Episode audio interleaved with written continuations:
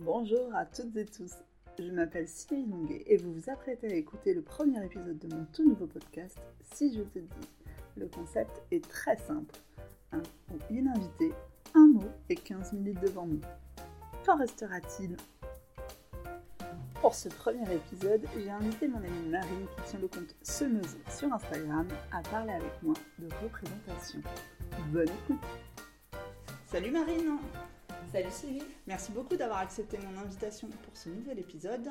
Est-ce que tu veux bien te présenter euh, pour les gens qui vont nous écouter?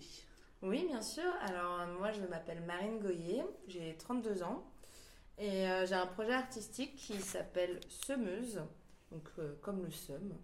voilà, c'est pas la semeuse, mais c'est un petit jeu de mots avec.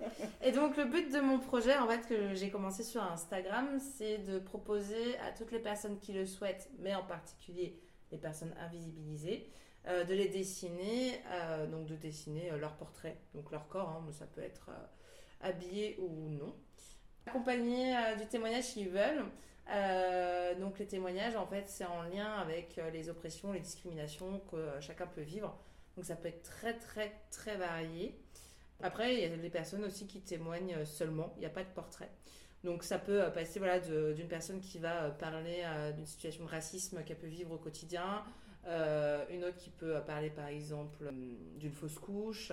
ça peut être aussi sur la jonction à se raser ou à, s'épiler ou les crises d'angoisse. ça peut vraiment être très varié. Très varié. Et on peut rappeler que tu fais ça sous le format d'une association? Et que du coup, toi, tu n'en retires pas de bénéfices. Tu es réinjecté, on va dire, dans l'association pour pouvoir faire vivre ce projet. C'est ça, c'est une asso loi 1901. Et du coup, maintenant, en fait, moi, je ne vends pas les dessins, je les expose. Parce que bon, c'est quand même des, des, vrais dessins, les vrais corps de personnes de la vraie vie. et le but, en fait, bah, sinon, si je les vends, euh, je ne pourrais pas les montrer. C'est de le visibiliser le plus possible, de montrer ces corps et ces histoires le plus possible. Et du coup, je fais des produits dérivés de ces, euh, de ces portraits-là. Et l'argent, et je donne des cours aussi, et du coup, euh, l'argent me permet ouais, de faire vivre l'association parce que les crayons et les cadres, ça coûte cher. C'est pas gratuit. c'est ça. Avec toi, euh, j'avais envie de parler d'un mot en particulier. Et donc, si je te dis représentation, qu'est-ce que ça t'évoque? Pour moi, euh, bon, je parle pas anglais, mais il y a le terme représentation matters. en français, c'est pas facile à traduire, mais en gros, ça veut dire que toutes les représentations comptent et elles sont importantes. Voilà, on a vu, il y a pas, je pense que tous vous avez vu cette vidéo où euh, on voit des petites filles noires regarder euh, la bande-annonce euh, de la petite sirène et la petite sirène, bah, elle est racisée et on a vu à quel point c'était important parce qu'elles n'avaient jamais vu en fait de de, de princesse Disney, enfin de personnages principaux, où en fait bah, la personne elle était de la même couleur de peau, mm. ou avait les mêmes cheveux qu'elle. Et ça c'est tellement important dans sa propre construction et dans l'estime qu'on a de soi. Donc pour moi, c'est hyper important la représentation. Je, je pense en fait que. Euh, bon, moi, je suis, je suis née euh, dans les années 90, donc euh, je suis une ado des années 2000. Et je pense que ouais, si j'avais vu plus de corps non minces, voilà, parce que moi j'ai quand même été dans la période où bah, les corps, voilà, c'était jean taille basse, ces, ces, corps très très minces, pour pas dire maigres oui, en fait, euh, c'était. Euh, enfin, quand on se sent pas représenté, euh, c'est difficile en fait d'apprendre à, ouais, à, avoir une bonne estime de soi et, et se sentir. Enfin, de sortir de tous ces complexes aussi. Enfin, voilà, c'est mon projet, il va au-delà au-delà de ça. Et pour moi, la représentation, ça va au-delà de, des complexes et de s'accepter. Hmm. Mais je pense que ça nous aiderait tous et toutes et on serait beaucoup plus respectueux des autres et de nous-mêmes si on avait plus de représentation euh, dans les médias en fait et dans notre société. Euh, parce que ça parle aussi peut-être de légitimité finalement dans euh, chacun, chacune d'avoir sa place dans cette société justement en étant différents les uns des autres hein.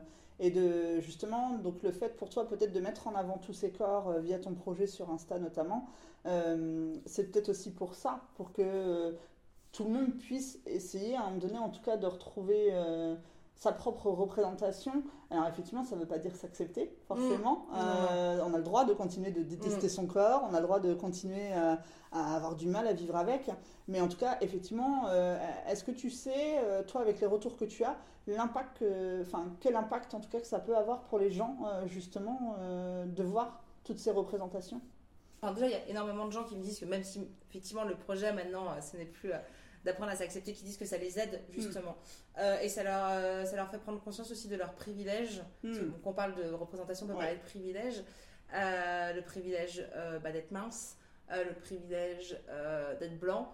ou le privilège bah, en fait d'avoir un salaire ouais d'être valide d'être ou d'être en bonne santé de pas être handicap enfin pas avoir d'handicap tout ça c'est se rendre compte effectivement qu'on peut avoir des privilèges bon aussi ça peut euh, ça peut ne pas aider des personnes en se disant mince en fait euh, j'ai plein de privilèges mais je veux pas bien j'ai un problème et aussi je pense que c'est important de savoir juste d'où on est et de pouvoir se respecter les uns les autres Mm. euh, oui, en fait, être une femme noire, grosse, handicapée dans la société, elle a beaucoup plus de risques, bah, en fait, d'être précaire.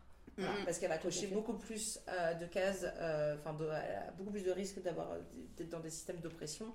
Du coup, bah voilà, c'est une personne qui pourrait être euh, moins bien employable. Mm. Donc, elle a plus de risques d'être précaire. Tout à fait. Voilà. Et ça, je pense que c'est important. Et, et oui, je pense il y a des personnes en fait qui se disent que bah, ça leur permet voilà, de, de- de se rendre compte de certaines choses. Et, euh, et sans chercher non plus, on me l'a dit, non, je cherche pas à culpabiliser, sans chercher non plus à, à se culpabiliser, mais je pense, euh, bah oui, en fait, à, hum, à avoir un, un regard un peu plus, euh, un peu plus grand, un regard un peu plus ouvert, je sais pas si Ouais. ça se dit, Si, si, je mais une ouverture plus grande Ouais, sur, voilà, sur le monde qui, qui nous entoure et d'apprendre à, à se respecter le plus possible.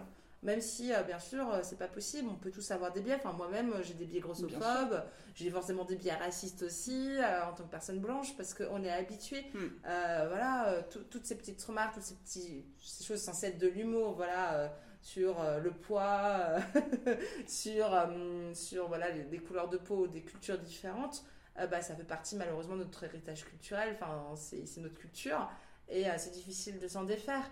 Et en fait, je pense que le plus important, c'est pas euh, de, euh, de s'en mordre les do- des doigts ou de culpabiliser, c'est Mm. de se dire, ok, ok, aujourd'hui j'ai eu euh, cette pensée-là sur moi-même ou sur quelqu'un d'autre, bah, en même temps, vu dans la société dans laquelle je suis, c'est plutôt normal, mais qu'est-ce que je peux faire? Mais En fait, c'est me remettre en question et savoir, bah, tiens, peut-être que je vais essayer de penser les choses différemment, peut-être que je vais aussi, peut-être ne plus utiliser cette insulte. Tout à fait. Voilà, c'est des petites choses du, du quotidien et c'est pour ça que je- mon projet maintenant s'appelle Semeuse, c'est un peu de semer des graines et Ouais. aussi de se servir de nos colères. Parce que forcément, moi, en tant que femme, en tant que femme qui a été euh, victime de violences sexistes sexuelles euh, et qui aussi euh, a eu un trouble du comportement alimentaire, bah, j'étais très en colère, très très en colère. Et je me dis que bah, ma colère, elle est légitime et que c'est important en fait que ma colère et nos colères, bah, on puisse les recycler, si on veut, et euh, bah, en fait pour euh, parler euh, et semer en fait des graines pour visibiliser et euh, nous faire entendre, parce que c'est important. Et est-ce que, à contrario, tu as des gens qui rejettent en bloc euh, tout ce que tu essayes de proposer, qui peuvent être, euh, on sait que sur les réseaux sociaux, par exemple, notamment, il peut y avoir des gens quand même extrêmement virulents, voire euh, insultants, voire agressifs ou agressives. Est-ce que tu es confronté à ça et comment est-ce que tu gères ça, notamment, par exemple?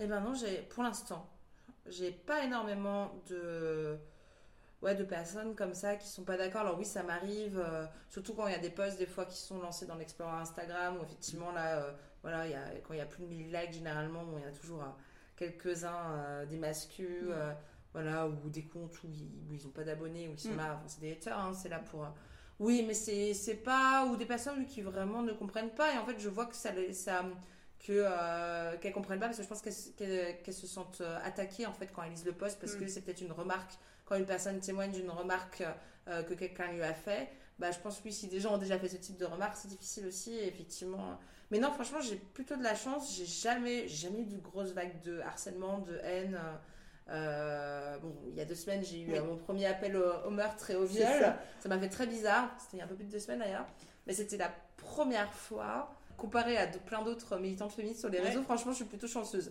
Alors, c'est un peu bizarre de dire ça, ouais, j'ai eu une menace de viol il y a un mois mais, et de meurtre, mais, euh, mais en même temps, euh, ouais, je suis plutôt préservée. Après aussi, euh, c'est pas moi qui parle dans Oui. mon projet, c'est des témoignages. Et je pense que les gens aussi sont sensibles, comprennent. Et c'est ça, oui, des fois, les gens qui critiquent souvent n'ont pas compris que c'était pas moi qui parlais. Euh, et quand je leur dis non, non, mais c'est pas moi, généralement, j'ai pas de réponse. Dans la vraie vie, justement, euh, toi, tu es prof en lycée.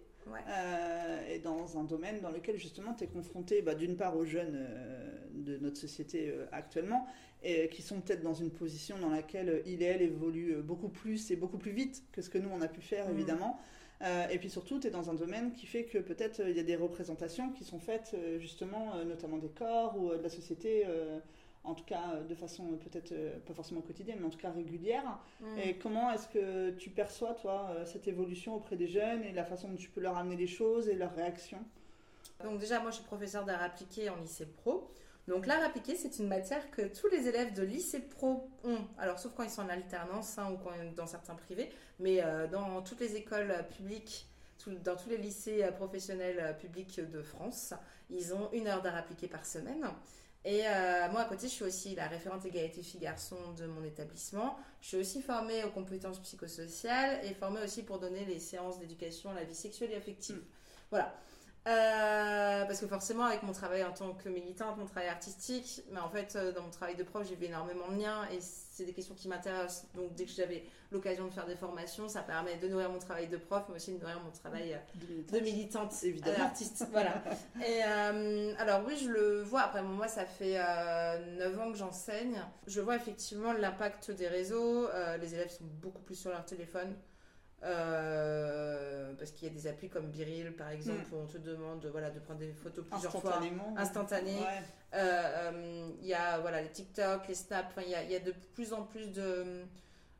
Enfin, c'est euh, de. En fait, même quand ils prennent, j'ai vu, enfin, même quand ils s'envoient des messages, en fait, souvent il y a la vidéo, enfin, ils se prennent des vocaux et, ou c'est des vidéos, enfin. J'essaie quand même d'être le plus possible à la page, mais en fait, je me rends compte que c'est super. euh, Dur. hein. T'es t'es largué hyper vite en fait. Enfin, J'ai 32 ans, je pense à être encore jeune. Et en fait, pas du tout. Il y a des trucs que je comprends pas. Genre, j'arrive pas à me, ser- à me servir de TikTok quoi. Enfin, non, mais ça te fait rire. Mais moi, il y a des trucs que j'ai pas compris. donc c'est Après, j'ai demandé à des élèves, franchement, c'était mignonne, mais je crois qu'elles vont me dire non, mais euh, ça y est, euh, elle comprend plus rien. J'ai essayé trois semaines TikTok, Oui, j'ai mais abandonné. Je ne comprends pas. Je comprends. En plus, euh, me... les suggestions qu'ils me Bah, proposent. c'est ça, euh, ça allait pas du tout. Enfin, ça me va pas. Enfin, je vais pas dire, mais c'est c'est pas du tout. euh, ça me propose des trucs pas du tout en lien avec ce que je recherche. J'ai rien compris à TikTok. Bon, je suis quand même en lycée pro, dans un lycée tertiaire, donc la plupart des élèves sont en vente, Mm. commerce, métier de l'accueil, de, euh, de l'image. Ouais. mais aussi de l'animation, donc avec un des publics de personnes âgées ou euh, d'enfants. Oui. Euh, parce que plus tard, ils pourraient être animateurs bah, en fait, de centres aérés, Ouais, euh. ADSEM ou d'EHPAD. Ouais. Et puis j'ai aussi les services d'aide à la personne qui, eux, vont travailler effectivement dans le domaine du soin, par exemple, être soignant, infirmière, euh, aussi continuer des études, Mm. euh, et le domaine du social. Donc euh, toutes ces choses-là, effectivement, la représentation du corps ou le ça. lien avec l'autre, il est hyper important. L'art appliqué, en fait, c'est bon, là, euh, c'est pas, enfin, c'est plus du design appliqué au métier. Donc je fais du lien en fait avec leur voie professionnelle. Mm. Euh, donc, bon, par exemple, si avec les commerces, on peut parler, le- enfin, j'essaie aussi de trouver du lien avec des choses qui les intéressent. Donc, la dernière fois, je parlais des, euh, de la sneaker, donc euh, les baskets, Ouais. euh, parce que c'est hyper intéressant d'un point de vue commercial, marketing, voilà, les collaborations, C'est machin. Et aussi, bah, on a vu qu'il y avait des collaborations avec des illustrateurs. Ouais. Donc moi, par exemple, je me permets à ce moment-là de, faire des, de, de leur proposer des illustrateurs euh, bah, assez variés. Par exemple, beaucoup plus de femmes ou des personnes racisées ou des personnes trans. euh, et pas forcément des personnes connues. C'est des Oui. gens que moi, je connais, euh, voilà, d'amis ou de connaissances Instagram ou des gens que je suis sur Instagram. Euh, et qui peuvent être accessibles en plus et à qui on peut partager le travail parce que moi enfin je trouve ça je trouve ça chouette aussi de montrer à ces gens-là bah regardez euh, je me suis servi de vos travail dans mes cours et voici ce que mes élèves font et mes élèves, bah, ça leur permet d'avoir des représentations qui leur ressemblent plus. Surtout que moi, je suis dans un, dans un lycée où, en fait, euh, quasiment la moitié de mes élèves ne sont pas blancs. Euh, Donc, c'est hyper important. Et moi, c'est pour ça que c'est hyper important qu'à chaque fois, à chaque fois que je parle d'artistes ou de designers ou d'architectes, il faut que ce soit des personnes qui soient racisées parce que j'ai envie qu'ils se reconnaissent, en fait. Que ce soit pas toujours les, les personnes blanches mortes Mm. en plus depuis euh, je sais pas combien de temps. Et euh, voilà, on en a un peu marre de, de parler des mêmes personnes. Après, euh, voilà, je parle pas tant, enfin, c'est difficile là en peu de temps de- d'expliquer réellement ce que je fais en art appliqué, mais j'ai pas énormément de, je leur donne pas énormément de références. Par contre, je pense qu'il est important dans la représentation, c'est dès qu'ils ont des insultes, dès qu'ils s'insultent Oui, entre eux, dès oppressif, De je leur explique, je reprends. Mm. Alors oui, ça peut paraître chiant et tout, euh, je leur explique. Mais souvent, voilà, ça, ça fait, euh, ça fait le petit truc parce que euh, le je t'encule, qui apparemment est, veut dire maintenant pour eux, je vais te tuer, je vois pas trop le lien, mais là, euh, bah, je leur explique quoi. Enfin, non, mais là, en fait, tu es en train de parler euh, que tu aimerais avoir un rapport anal avec ton camarade de classe. Enfin, il faudrait qu'il soit consentant. Enfin, voilà. Donc, trouve ton humour, et souvent ils comprennent, mais en fait, euh, pour eux, ils voient pas où est le problème parce Ouais. que c'est juste une façon de s'exprimer. Mm. Et je pense que c'est important de remettre le langage et les mots en- au centre et d'expliquer réellement ce que c'est. Et en fait, euh, de, leur, de leur expliquer tout simplement. Plutôt que de leur dire non, mais tu fais pas ça, je te vire de cours, je te mets Mm. deux heures de colle. Moi, à chaque fois, enfin, c'est rare que je le fasse, sauf si c'est compliqué. Enfin, je colle pas, mais je peux virer de cours. Euh, mais si vraiment c'est compliqué à gérer, en fait. Bien sûr, Euh, et puis pour que la, voilà, pour qu'il y ait une distance. Mais à chaque fois, je vais avoir l'élève et je vais lui expliquer. Et je vois que c'est important. Donc la transmission, là, Mm. elle, est, elle est importante. D'expliquer les, d'expliquer les choses, euh, c'est quelque chose qui, qui est important. Un peu comme je fais avec mon projet où finalement, bah voilà, des témoignages, on explique des Bah, choses, c'est ça, oui, des vécus. fait. Ouais. Et, mais ça, je crois que c'est un truc en plus simple de la, de la pédagogie Montessori, où en fait d'expliquer les choses aux enfants.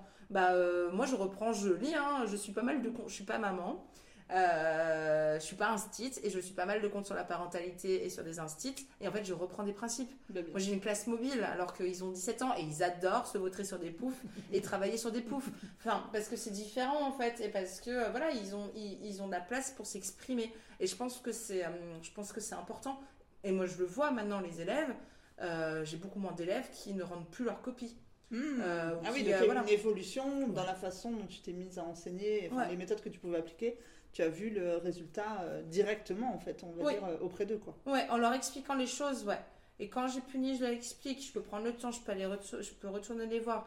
Et euh, puis souvent, en fait, ouais, les, les jeunes, ils se sentent trahis. Et aussi, souvent, ils pensent qu'on les aime pas. Et moi, je leur Mhm. explique, mais j'ai rien contre toi. Parce a l'autre fois, je l'ai viré, il me dit, mais madame, je vous aime bien. Je fais, mais moi aussi, je t'aime bien, en fait. Mais ça n'a rien à voir. Là, c'est juste que tu peux pas sortir ton téléphone en cours. Et en plus, quand je te demande de l'éteindre, tu me dis, non, je finis de regarder la vidéo. Non, on va emprunter ça, c'est pas Je pense que possible. c'est une réaction d'enfant, de, en fait, de position euh, aux parents. Mm. Parce que je pense que quand, quand t'es parent et que tu disputes ton enfant, il peut vite être persuadé aussi que tu l'aimes plus, en fait. Mm. Alors ça n'a aucun rapport. Tu peux te disputer très très fort avec tes enfants et les aimer toujours à la folie, évidemment. Mm. Ça ça- ça n'a pas de lien, mais je pense qu'il y a beaucoup de- d'enfants ou d'élèves, du coup, qui doivent faire un lien, euh, effectivement, par rapport à ça. Oui. Est-ce que tu vois une euh, différence d'évolution là sur 9-10 ans d'enseignement justement sur euh, alors, il y a- on- tu parlais des insultes qui sont euh, une chose effectivement mais peut-être même eux dans leur rapport euh, au corps les corps euh, au, Mm. au corps des autres tu vois parce que c'est des ados quand même donc euh, c'est quand même un peu des thématiques euh, on va dire euh, centrales dans leur vie normalement le, Ouais. même dans le style dans le tu vois tout ça Alors, j'ai l'impression. Mais alors, je sais pas, parce que moi aussi, j'ai évolué en bien 9 ans. sûr hein. Alors, euh, j'ai vraiment évolué. Enfin, quand j'ai commencé à être prof, j'étais, en plein dans les trucs du comportement alimentaire. Enfin, j'étais malade en fait. Mm. Enfin, et j'avais une estime de moi, mais à tomber par terre. Enfin, je faisais des plans pour maigrir, des machins, des trucs. Enfin, c'était vraiment difficile. J'étais, malheureuse en fait. Bah, Enfin, j'a- j'allais vraiment pas bien. J'étais pas en bonne santé. Et, euh, et c'est vrai que. euh, donc, moi, comme j'étais obsédée aussi par l'apparence du corps, peut-être que je faisais plus attention. Euh, mais c'est vrai que je suis assez étonnée quand même. Je trouve qu'il y a moins ce culte de la maigreur. Mm. Après, ça veut pas dire que c'est vrai. tout à fait ouais. Mais, mais je le vois effectivement. je pense aussi, c'est vrai que maintenant, là, ces dernières années, on a quand même un peu plus de représentation sur les réseaux. Et euh, même, euh, bah, surtout les, Afro, euh, les Afro-américaines. Mm. Enfin, on a quand même des femmes avec des formes. Bon, après, c'est toujours les mêmes formes, hein, les corps en 8, avec. euh, voilà. et puis elle reste minoritaire Voilà. effectivement par rapport à la majorité des, des corps qu'on peut voir effectivement, mais ça. il y en a quand même effectivement Bah, un peu je- plus. Trouve que quand même, maintenant, si on regarde, l'autre fois, j'ai regardé par curiosité justement une chaîne de clips, il y a quand même plus de diversité que quand moi j'avais leur âge. Euh, il y a beaucoup plus euh, de, de corps non blancs, il y a, il y a des corps avec des, plus des formes, il y a, ça peut arriver, tu vois, il y a des danseuses grosses, je sais Mm. pas, mais qui sont, voilà, qui sont non minces. Euh, J'ai déjà vu des représentations, bon, moi, mais de personnes handicapées. Enfin, il y a quand même des choses qui changent un petit peu. Bon, on peut dire oui, c'est du féminisme washing, c'est oui, voilà, probablement du hein, marketing, bien temps. sûr, on va montrer à des corps andins ou des corps noirs parce que voilà, il faut le montrer, voilà. Pour la diversité, bah, moi je trouve ça, euh, je trouve ça déjà important. Euh, oui, des fois c'est peut-être pas, euh, c'est peut-être fait de manière maladroite, mais je me dis bah c'est mieux de le faire que pas le faire, Tout voilà. Euh, et, et que ça aide parce que je le vois, je, je, je vois vraiment, et moi je trouve effectivement que je vois de plus en plus de jeunes filles qui, oui, même si elles font un 46, bah en fait elles vont porter des crop tops et Mm. des pantalons moulants, et ça je trouve ça génial. Enfin, moi j'aurais jamais fait ça à leur âge. Ça. Donc je trouve qu'il y a Je sais pas, mais de mon point de vue, euh, j'ai l'impression qu'effectivement, quand même, c'est euh, assez positif. Après, je me demande si ça n'a pas glissé sur d'autres choses. Voilà. Euh, sur, sur le maquillage, je sais pas, enfin, il y a peut-être sur d'autres choses parce que là, je lisais un bouquin, j'ai écouté le podcast de Jennifer Padjimi qui parle aussi de notions sur le corps et en fait, elle pense que ça a glissé.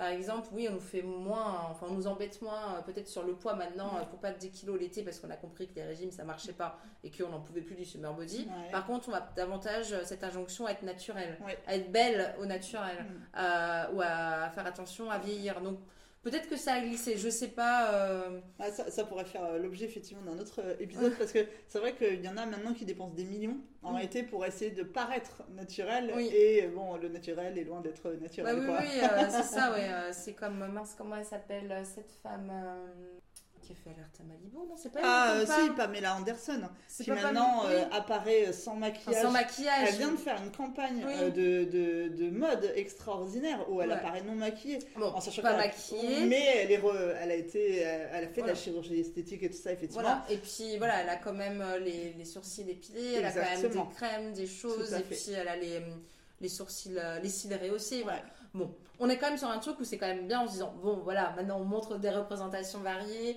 euh, mais en fait ça devrait pas être un sujet de se dire ah, regardez c'est exceptionnel elle sort sans maquillage parce mm. que maintenant effectivement on a l'impression qu'il y a une nouvelle tendance de se dire il faut être le plus naturel possible et prouver qu'on est quand même euh, beau ou belle bah, beau ou belle alors qu'en fait c'est pas une question les représentations c'est pas une question euh, pour moi c'est pas du tout une question de, de beauté.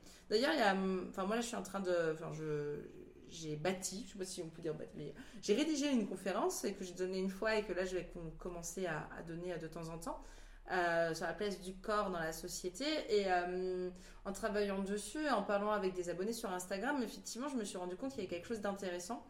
Enfin, euh, sur, quand on parle du body positive, euh, aux États-Unis, la, phrase body positive, c'est euh, all body, mm. are good body. je parle pas très bien anglais, désolé, mais tous les corps, tous les corps en fait sont acceptables. on pourrait dire ça comme ça. Alors qu'en en fait, souvent en français, on l'a traduit, tous les corps sont beaux. Mm. Mais c'est pas pareil. Bah non, c'est pas pareil. Et ça, je trouve ça hyper intéressant.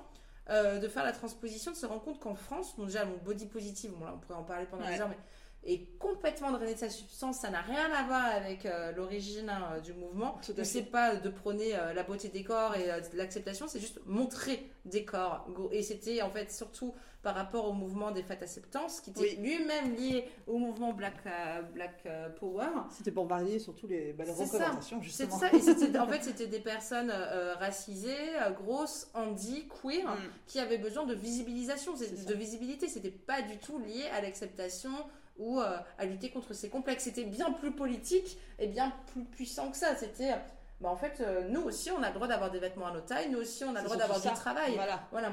Et c'est vrai que là, nous, on parle du body positif en parlant de complexe, alors qu'en fait, bah, il y a des gens qui peuvent tout simplement pas aller chez le médecin. Oui, oui, tout à fait. Euh, parce que, enfin, ou enfin, être bien soigné chez le médecin, ils peuvent pas aller au cinéma parce qu'ils peuvent pas s'asseoir dans les sièges.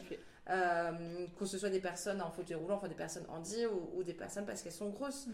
Et, et, ça, c'est vraiment, c'est vraiment important. Et je trouve effectivement ce parallèle d'avoir traduit, pas tout le temps, hein, mais souvent on le voit, de euh, tous, les tous les corps sont acceptables, tous les corps sont beaux, ça montre bien quand même qu'il y a encore un problème en France. C'est ça, toujours. Eh bien, merci beaucoup. Ah, c'était passionnant. Est-ce que tu veux rajouter quelque chose pour terminer? Euh, Non, je voulais juste te remercier parce que c'est très chouette de prendre du temps avec toi. J'adore parler avec toi. Et oui. je suis très contente. Toujours. On pourra en parler pendant 10 heures. Euh. L'épisode remplace nos interminables vocaux, conversations téléphoniques habituelles. Euh, voilà, c'est des sujets qui me, qui me passionnent aussi, mais n'hésitez pas. Enfin voilà, sur mon compte Instagram, hein, c'est sum-du-bas-euse. Si vous avez des questions ou si vous voulez être présenté, que ce soit un dessin ou un témoignage, je cherche toujours. Toujours. Voilà. eh ben, merci beaucoup, Marine. Merci, Sylvie. Merci à toutes et tous de nous avoir écoutés jusqu'au bout. Si cet épisode vous a plu, n'hésitez pas à lui mettre 5 étoiles ou un commentaire sur la plateforme que vous utilisez et à le partager sur tous vos réseaux sociaux en me faisant un petit retour au passage. Quant à nous, on se retrouve très rapidement pour un prochain épisode.